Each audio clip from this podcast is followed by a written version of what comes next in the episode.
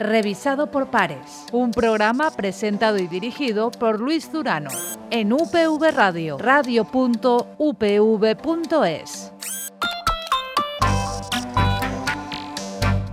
Hola y bienvenidos a una nueva entrega de Revisado por Pares, el programa de divulgación científica de UPV Radio. Y precisamente de divulgación vamos a hablar en el día de, de hoy. Hace apenas dos semanas se celebraba en Valencia OGMIOS, un macroevento de divulgación científica organizado por la Federación Valenciana de Divulgación Científica en el que pudimos descubrir nuevas formas de hacer llegar la ciencia a toda la sociedad, especialmente a los más jóvenes. De ello, de divulgación, vamos a tratar en el día de, de hoy con una de las alma mater de este evento, con el presidente de FEBADIC, David Ibáñez, y con otra de las ponentes del mismo, es la investigadora de esta casa de la Universidad Politécnica de Valencia, Elena Pinilla. Con ellos vamos a hablar de la situación actual, de la divulgación de la ciencia, de la percepción social de la, ciencia, de los retos a los que se enfrenta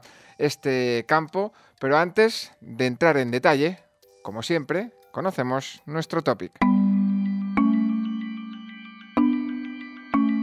Cuatro de cada diez españoles, el 40,6%, consideran que el nivel de educación tecnocientífica que han recibido es bajo o muy bajo, mientras que el 12,6% lo califica de alto o muy alto y el 46,3% de normal.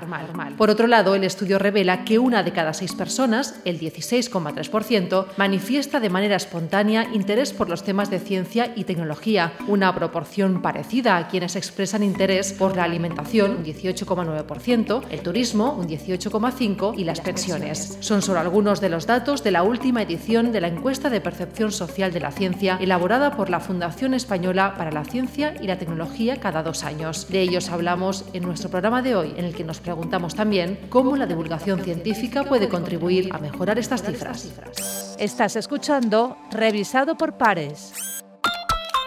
Pues como os decíamos, de divulgación científica vamos a hablar en el día de hoy, teniendo como gancho ese macroevento de divulgación que tuvo lugar en nuestra ciudad hace dos semanas, OGMIOS, referente ya en ese ámbito de, de la comunicación y la divulgación científica. Y para ello contamos con nosotros, recordamos, con David Ibáñez, doctor en física y presidente de la Federación Valenciana de Divulgación Científica. David, muy buenas. Hola, eh, muy buenas, un placer estar aquí. Y comparte tertulia, va a compartir estos minutos con, con nosotros también, con vosotros, Elena Pinilla. Ella es física, doctora en nanotecnología e investigadora senior del Centro de Tecnología Nanofotónica de la Universidad Politécnica de Valencia. Elena, Hola, muy buenas. encantada de estar aquí. Gracias. Éxito absoluto el que, el que tuvisteis. David. Sí, mira, fíjate, has dicho que ya es un referente y es que realmente es la primera edición. es decir, este año era la primera vez que se celebraba este evento y la verdad es que ha salido eh, ha sido brutal. Es decir, hemos conseguido incluso ser trending topic eh, durante el día del sábado, terceros a nivel nacional. Eh, ha tenido muy, buen, muy buena acogida, aforo completo, la gente ha disfrutado. No sé, ha sido una maravilla. ¿Cuál es el reto para el año que viene, David?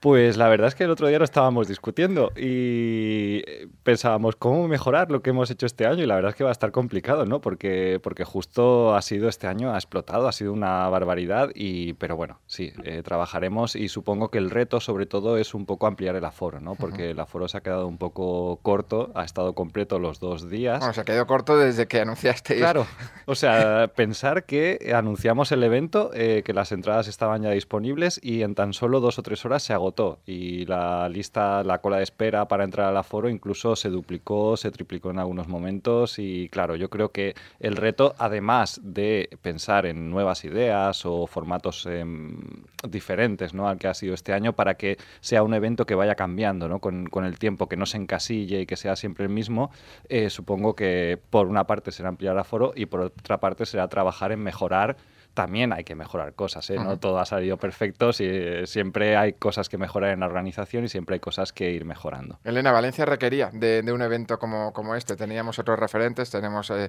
eh, a Naucas, por ejemplo, tenemos eventos de divulgación por todo, por todo el país, pero necesitábamos llenar ese vacío en nuestra ciudad y después hablaremos de un, de un tema muy importante, porque detrás de todo esto hay un hay una realidad, es que la ciencia importa y mucho a la sociedad. Pero Valencia necesitaba de un evento como, como. Sí, y además, bueno, eh, ya nos dábamos cuenta un poco la pequeña comunidad de divulgadores que ya coincidíamos en algunas cosas, porque en Valencia ya se organizaban, se organizan eh, cosas muy interesantes. Tenemos el programa de Antonio Rivera Ciencia Cierta los miércoles. En CV Radio. En CV Radio. Es un referente nacional. Claro, tenemos las charlas de escépticos, eh, Valencia Beers, el, eh, el Pint of Science, que lleva ya varias ediciones y son éxito total.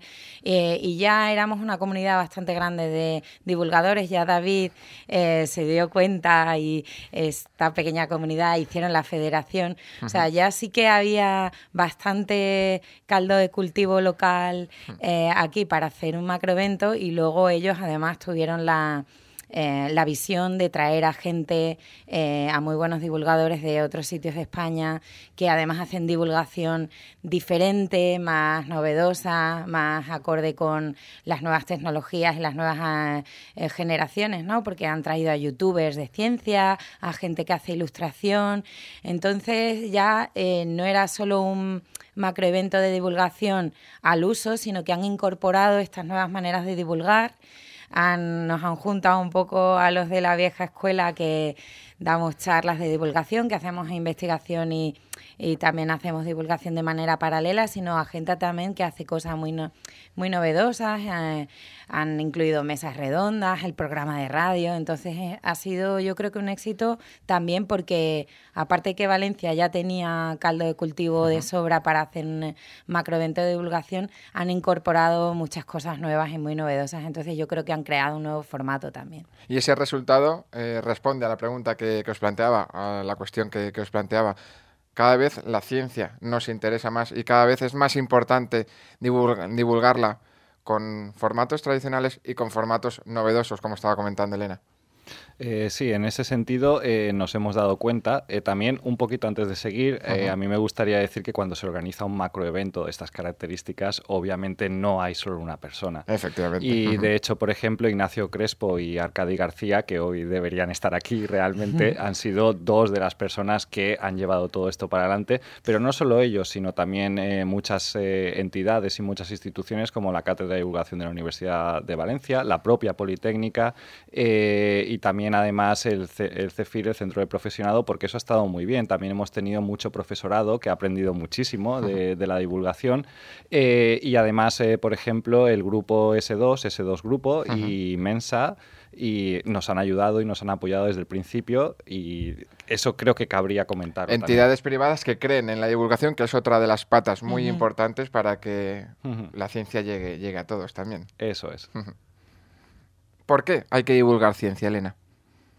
Bueno, eh, ya tenemos informes, ¿no? Ya tenemos datos, ya hay instituciones públicas que le preguntan a la gente si les interesa la ciencia o no les interesa la ciencia. Y ya la gente se está dando cuenta que efectivamente eh, que nosotros investiguemos en qué, cómo funciona nuestro cuerpo, o, eh, por qué unas estrellas brillan más que otras, o por qué podemos ver ahora un agujero negro, luego siempre repercute en, en tener una sociedad mejor, una sociedad más justa y una sociedad de bienestar. Entonces, por ejemplo, mi batalla personal es esa, ¿no? Acercar a la gente eh, algo que parece muy difícil eh, de comprender y muy lejano, acercarle a la gente esa, esa ciencia y contarles que además, eh, aunque en ese momento parezca algo lejano, siempre eh, repercute en, en, su día a día, efectivamente. Claro, eh, tenemos que tener en cuenta que, la ciencia, la investigación en todas las áreas, es decir, en la física, química, ingeniería, repercute en la mm. sociedad. Estamos investigando sobre cosas que en el día a día se reflejan, no solo en el ámbito tecnológico quizás, sino también a largo plazo, a más corto plazo, mm. pero es un hecho que eh, la ciencia y su aplicabilidad influyen en la sociedad y en nuestra manera de vivir. Entonces, la gente, a pesar de no tener eh, estudios o a, lo mejor a pesar de no conocer ese área específica, sí que es verdad que la divulgación les puede acercar eso que se está haciendo en ciencia, eso que repercute sobre ellos y por qué es tan importante. Al final, por ejemplo, una investigación en biomedicina o una investigación en, eh, algún tipo de ingeniería eh, puede eh, influir directamente sobre ellos y creemos que es muy justo que ellos tengan las herramientas como para poder comprender qué es lo que se está haciendo en ciencia y cómo se aplica en la sociedad. Abordaba, apuntaba Elena, apuntabas Elena en, tu respuesta anterior que hay diversos estudios eh, públicos sobre, sobre la importancia o sobre la imagen de, la ciencia. Uno de esos estudios es la encuesta de percepción social de la ciencia que elabora la, la Fundación Española para la Ciencia y la Tecnología cada, cada dos años. La última edición de esta encuesta se presentaba si no recuerdo mal, en, en noviembre del año pasado. Y entre otros eh, muchos, muchos datos, aludía a, esta máxima de la que estamos eh, hablando, de ese interés por, por, la ciencia. Pero hay un dato que, que sí que quería eh, analizar. Dicen, la ciencia trae, aunque a no todos por igual, uno de los aspectos más destacados de la encuesta informa que una de cada seis personas, un 16,3%, Mm. manifiesta de manera espontánea interés por los temas de ciencia y tecnología. El dato es similar al interés detectado en la encuesta realizada en el año 2016. No sé si este dato lo debemos eh, interpretar en clave positiva o, el panorama eh, hay que mejorarlo mucho. Estamos hablando de una de, cada seis. Yo creo que es bastante positiva porque es eh, como la respuesta que da de manera espontánea a alguien de qué es lo que más te importa, ¿no? Entonces, eh, compite con la educación, con la sanidad, con el trabajo. Y entonces un 16% no me, no me parece un mal dato. Y además se mantiene con el 2016, pero ah, hubo un repunte, creo que por el 2014 o así. Entonces, eso significa que lo que estamos haciendo en ciencia está bien, que lo que estamos haciendo en divulgación también, porque ahora hay divulgación en la televisión pública, ahora hay más eventos de divulgación en, grandes ciudades, ya estamos haciendo ferias, e intentando acercar también la ciencia a pueblos, a poblaciones eh, menos eh, con menos habitantes que no en las grandes ciudades, que esto es un poco a lo mejor más fácil de organizar. y yo creo que sí que es un signo de que para animarnos a los que hacemos esto, que al final es un esfuerzo extra, ¿vale? A seguir haciéndolo, porque si de manera espontánea, frente al trabajo, a la sanidad, al paro que va relacionado con el trabajo, sale, sí, ciencia, y no es un porcentaje pequeño, y además va aumentando, del 2016 al 18 ha aumentado ligeramente, pero ha aumentado, ¿no? Eh, yo creo que sí que estamos haciendo las cosas bien y que sí que es un dato positivo. Perfecto. Y hay una diferencia eh, en este mismo estudio, analizando un poquito más eh, esos porcentajes, hay una diferencia entre hombres y mujeres. hay un sesgo de, género, ¿no? Dice, el interés eh, continúa siendo mayor entre los hombres, un 18, casi 19%, frente a las mujeres, casi un 14%. Bueno, en concreto es 18,9% en el caso de los hombres y 13,9% en el caso de, de, las mujeres. No obstante, se observa una reducción progresiva de esta brecha de género durante la última década. De nuevo, aunque los datos, la primera interpretación puede ser eh, negativa o no muy positiva, vamos reduciendo esa, esa, esa, brecha también, gracias a divulgadores como vosotros y gracias también a la comunicación de la ciencia. David. Sí, yo coincido también con Elena en lo de antes, en que es muy positivo esta encuesta del FECID que estaba mirando, porque sí que es verdad que lo que denota es que sí que se está empezando a interesar la gente por la ciencia. No entremos más en profundidad. Voy a eh, responderte a tu pregunta. En cuanto a la brecha, por ejemplo, en nuestro evento hemos sido particularmente muy cuidadosos de tener una paridad. Es decir, si tú coges nuestro, nuestro calendario, nuestros horarios, vas a ver que va a haber el mismo número de ponentes eh, científicas que científicos. Y eso lo hemos cuidado muchísimo, porque entendemos que eh, no solo hay que divulgar la ciencia, sino que hay que divulgarla en eh, visibilizando por igual lo que tenemos que a los dos géneros. Entonces, de esa manera se ponen modelos tanto masculinos como femeninos en, la figura del divulgador también. Eh, también es verdad que em, en cuestión de interés, eh, la verdad es que no sabría decirte muy bien por qué sale que hay más interés en, eh, entre los chicos, entre los chicos que entre las chicas, pero sí que es verdad que lo que sí que notamos es que, y esto animo sobre todo a, las divulgadoras, como por ejemplo Elena Pinilla, que enseguida que le dices algo, pues dice, venga, voy para allá, ¿no? Pero, sin embargo, sí que es verdad que cuando hablas con ellas y les propones proyectos de divulgación, siempre suelen ser un poco más paradas ¿no? a la hora de, involucrarse en, el, en, el, Sin embargo, a un divulgador le dices, venga, vamos a montar este sarao, ¿no? Y enseguida se presta. Pero las, las divulgadoras eh, siguen estando un poco... No, no, no, sé si Elena me podría ayudar un poquito en esto. Eh, mira, eh, yo que colaboro con una iniciativa magnífica que, que mm, fundaron hace unos poquitos años unas compañeras de Madrid y de Zaragoza, sobre todo en la iniciativa del 11 de febrero, que es el Día Internacional de la, de la Mujer y la Niña en la Ciencia.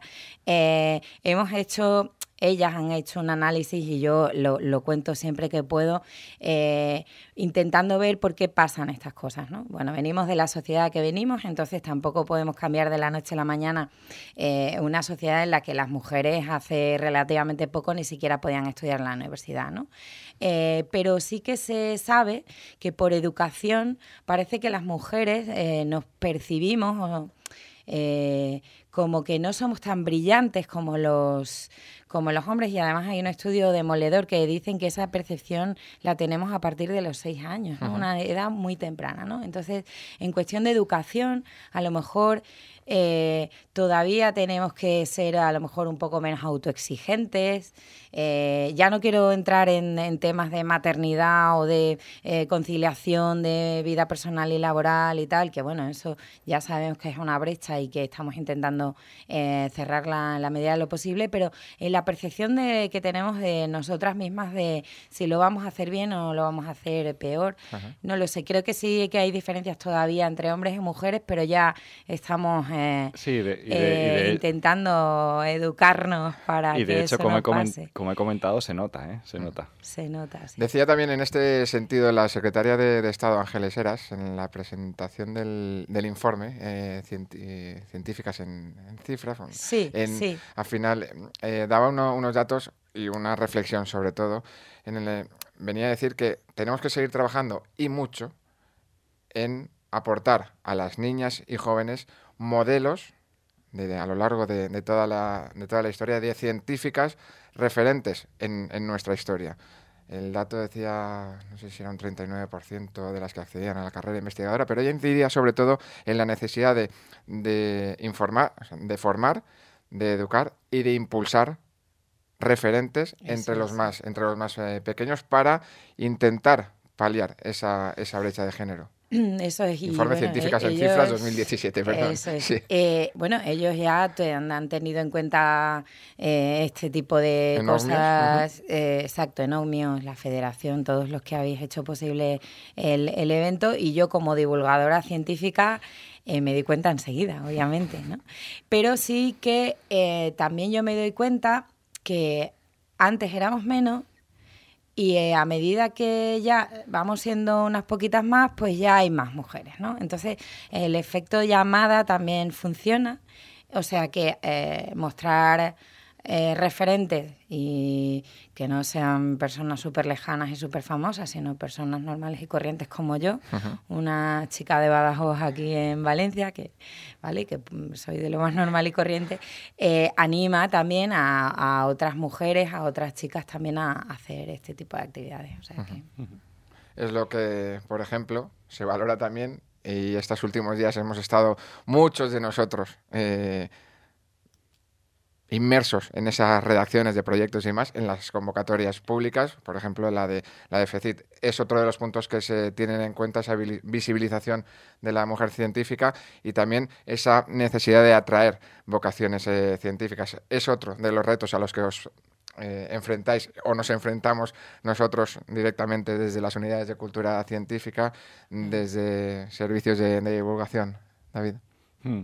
Sí, eh, pues precisamente es lo que tú acabas de decir, es un reto porque eh, son varios factores los que tienes que tener en cuenta y bueno, creo que lo estamos comentando bastante bien y es precisamente que si tú hubieras montado un evento donde solamente hay divulgadores, eh, pues no tienes esa visibilización ¿no? de, la divulgadora eh, divulgando la ciencia. Sin embargo, al poner referentes y además muy buenos como Elena, pero no solamente como Elena, también han estado Isabel Cordero, también ha estado Nubia Carrasco, también ha estado Lidia Han estado muy buenas divulgadoras que muchas de ellas, eh, aunque parezca mentira, viéndolas eh, en los, eh, en los vídeos de las charlas que han quedado grabados, lo han hecho fabulosamente, magníficamente, han recibido muy buenas críticas y han demostrado que lo pueden hacer igual de bien que ellos o más. Vamos con otro dato de esa, de esa encuesta de, la FECIR. Cuatro de cada diez españoles considera que el nivel de educación técnico-científica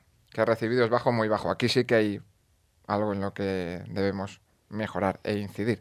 Elena, cuando estamos hablando de, ese, de un 40%, es un rédito histórico porque eso eh, ha cambiado. Debemos eh, cambiar los itinerarios curriculares en primaria, eh, deben reforzar esa divulgación de, la ciencia, otras formas de transmitir la, la ciencia.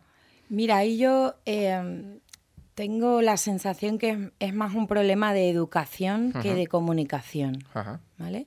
Entonces yo, eh, de hecho, hablando con, los ponentes del, del OCMIOS eh, en, una de las reuniones pre-evento, eh, hablábamos que cuando yo estudiaba bachillerato, por ejemplo, estudiábamos informática y ahora se ve que no que sí. Entonces, eh, tengo una visión un poco sesgada porque tengo la mía como cuando me eduqué, cuando me toca, eh, la, docencia que, que doy en, aquí en la universidad que es en una ingeniería, y la de mis hijos, que son muy pequeñitos, y entonces no tengo muchos datos de eh, que, realmente se estudia en bachillerato hoy en día, pero sí que parece que se ha diversificado mucho la educación, que ya eh, sí que aprenden otras cosas que a mí me parecen muy positivas, como por ejemplo economía, ¿no? Yo no estudié nada de economía y me parece fantástico que ahora se estudie economía, pero sí que vemos que a lo mejor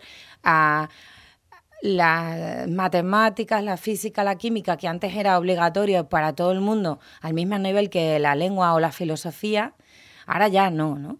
Entonces a lo mejor sí que hemos ido perdiendo eh, algo de cultura científica, que es cultura al fin y al cabo. Eh, a lo largo de los últimos cambios en, en educación y eso quizás sea algún punto que mejorar. ¿no?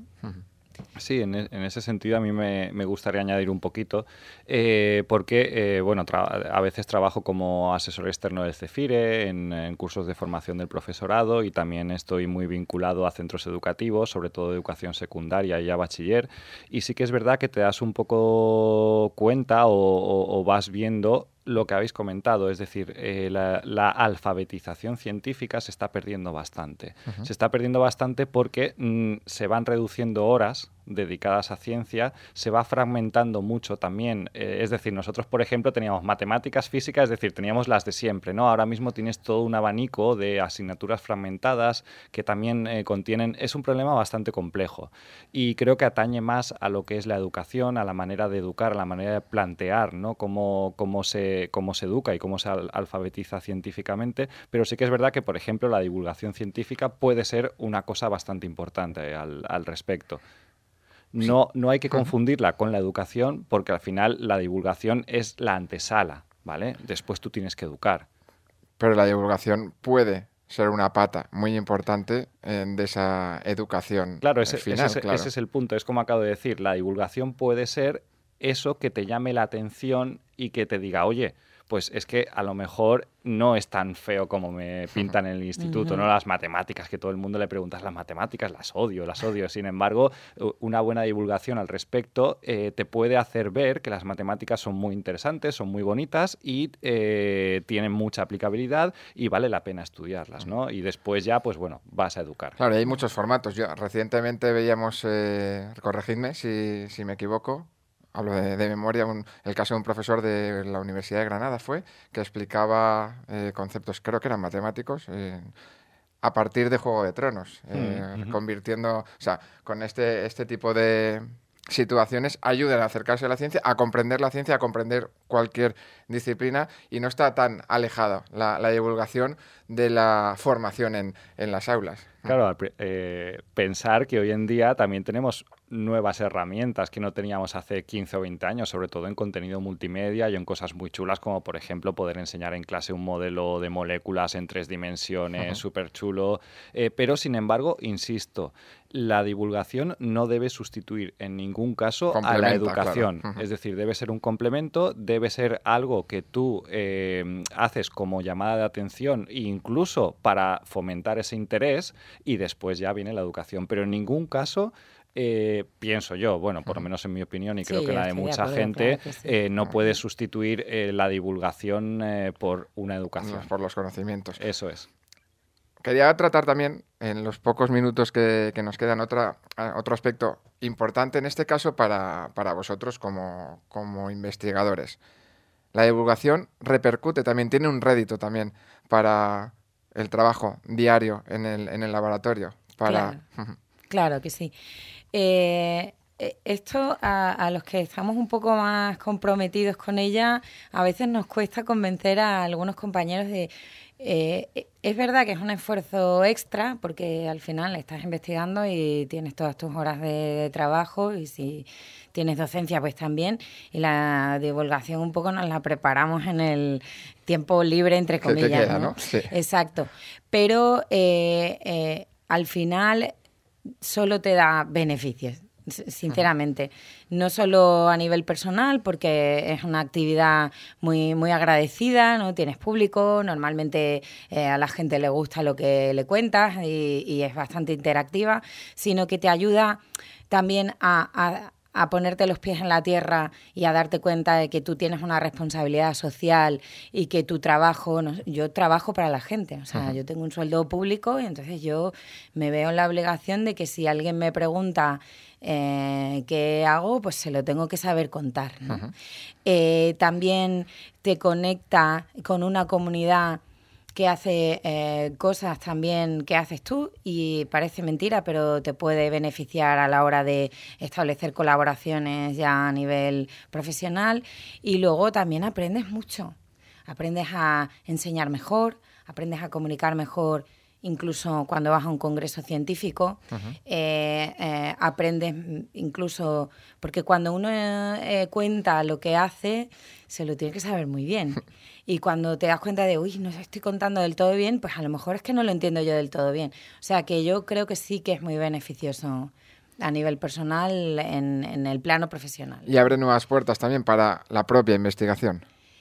Abre nuevas puertas porque mm, te das cuenta a lo mejor de que, eh, de que tu investigación tiene más visibilidad, eh, también en el plano profesional, y de que a veces no te das cuenta de que flaqueas en algunos aspectos y dices, ay, esto lo tengo que mejorar, o oye, ¿por qué no lo hacéis así en vez de así? O sea, que luego sí que es verdad que te, abre caminos, te abre caminos y, abre puertas, sí. En esto eh, queda, camino por, por mejorar también, por lo que comentaba. Hay que convencer a, muchos investigadores o, investigadores de, la importancia de la divulgación, de ese compromiso social que tenéis vosotros como, investigadores, como científicos, David. Sí, claro. Eh, fijaros, el punto que ha comentado Elena, estoy muy completamente de acuerdo. Es decir, cuando uno como, investigador empieza a divulgar, necesita eh, comunicar conceptos y eso le obliga a pensar sobre ello, pero es que además me gustaría también mencionar un punto muy importante que es la interdisciplinariedad, es decir,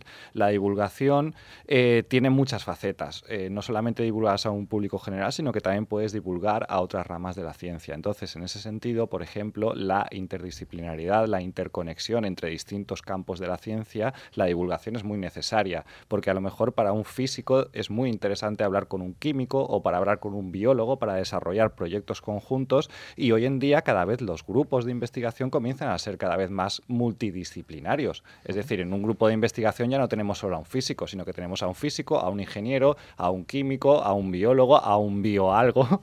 Eh, entonces, si ellos tienen que llevar un proyecto conjunto, tienen que saber hablar entre ellos y muchas veces el físico no sabe hablar con el ingeniero o el ingeniero no sabe hablar con el químico o el químico no sabe hablar con el médico. Entonces, en ese sentido, eso es otro nivel de divulgación que, hay que tener en cuenta, esa divulgación entre científicos también. la conclusión es clara. Eh, la divulgación beneficia a la sociedad, contribuye a nuestra formación como población en, general y la divulgación beneficia a los propios actores de, esta divulgación, que es a los investigadores. Sí, sin duda. Vamos a ir cerrando. ¿Cuál es el próximo reto? Han pasado dos semanas, es muy poquito, ya lo sé, eh, David, para UMIOS 2020. Eh, Más allá del aforo, que yo estoy convencido que pongáis el que pongáis, llenaremos. Eh, pues bueno, es ir trabajando el día a día en nuevas propuestas, en incorporar nuevas, nuevos formatos también, o a lo mejor en el replantearse cambiar esto por esto y sobre todo, más que eh, ir trabajando en OMIOS 2020, a mí me preocupa, eh, digamos, estoy bastante centrado en en ir aglutinando a esta federación y en ir haciéndola cada vez más una entidad que sea capaz de, aglutinar a todos los divulgadores, coordinarlos y coordinarlos con asociaciones y coordinarlos, por ejemplo, como hemos hecho con vosotros, con la UPV eh, o, con, o, con, otros centros de investigación. El reto 2020 queda un poquito lejano, el reto FEBADIC es ya Eso es, en, el, en el 2020 se irá trabajando a diario o, o aceptando propuestas, pero digamos el reto ahora más inmediato es conseguir asentar, eh, porque queda muchísimo trabajo, esta federación, ¿no? que acaba de nacer prácticamente. ¿eh? Tenemos menos de un año. Parece increíble, porque lo que hemos montado dirías, esta federación lleva, mucho tiempo, ¿no? Pero no, no, o sea, tenemos menos de un año, ojo. Y Elena, ¿cuál es tu reto y el reto para la divulgación? Pregunta que nos daría para, para estar hablando, pero Elena Penilla, desde, desde Nanofotónica. Eh, pues bueno, a mí me gustaría que eh, más compañeros y compañeras se, se, animaran a hacer divulgación, porque obviamente en el siguiente OGMIOS pues tiene que haber gente nueva. Eh, me gustaría mucho que la divulgación siguiera contribuyendo a que la percepción de la sociedad eh, de la ciencia y la tecnología es algo positivo y algo que nos beneficia, porque al final yo soy investigadora y necesito dinero para investigar, entonces me gustaría mucho que esto también llegara a los políticos y se dieran cuenta realmente que es un compromiso que deberían de adquirir y apoyarnos realmente más y mejor. Así que esa es mi pequeña batalla. Pues con esa reivindicación que compartimos todos, eh, vamos a concluir, no sin antes felicitar de nuevo a la Federación Valenciana de Divulgación Científica y a todos los que hemos eh, contribuido en mayor o menor medida a este, a este evento, a este macro evento, por sus eh, resultados. Felicitaros a los dos también por vuestro trabajo diario en, divulgación en el que de una forma u otra todos estamos implicados también. También este programa revisado por, por pares. Y por nuestra parte tenéis abiertos los micrófonos de UPV Radio para cualquier ocasión para hacer divulgación científica y contribuir a esa formación y a esa cultura científica de la sociedad. Cuando queráis, solo tenéis que coger el teléfono y descolgarlo. pues hasta aquí este revisado por pares del día de, de hoy. Nos volvemos a escuchar en una próxima entrega que, como siempre, vendrá de la mano de la Fundación Española para la Ciencia y la Tecnología del Ministerio de Ciencia, Innovación y Universidades. Hasta entonces, sed felices.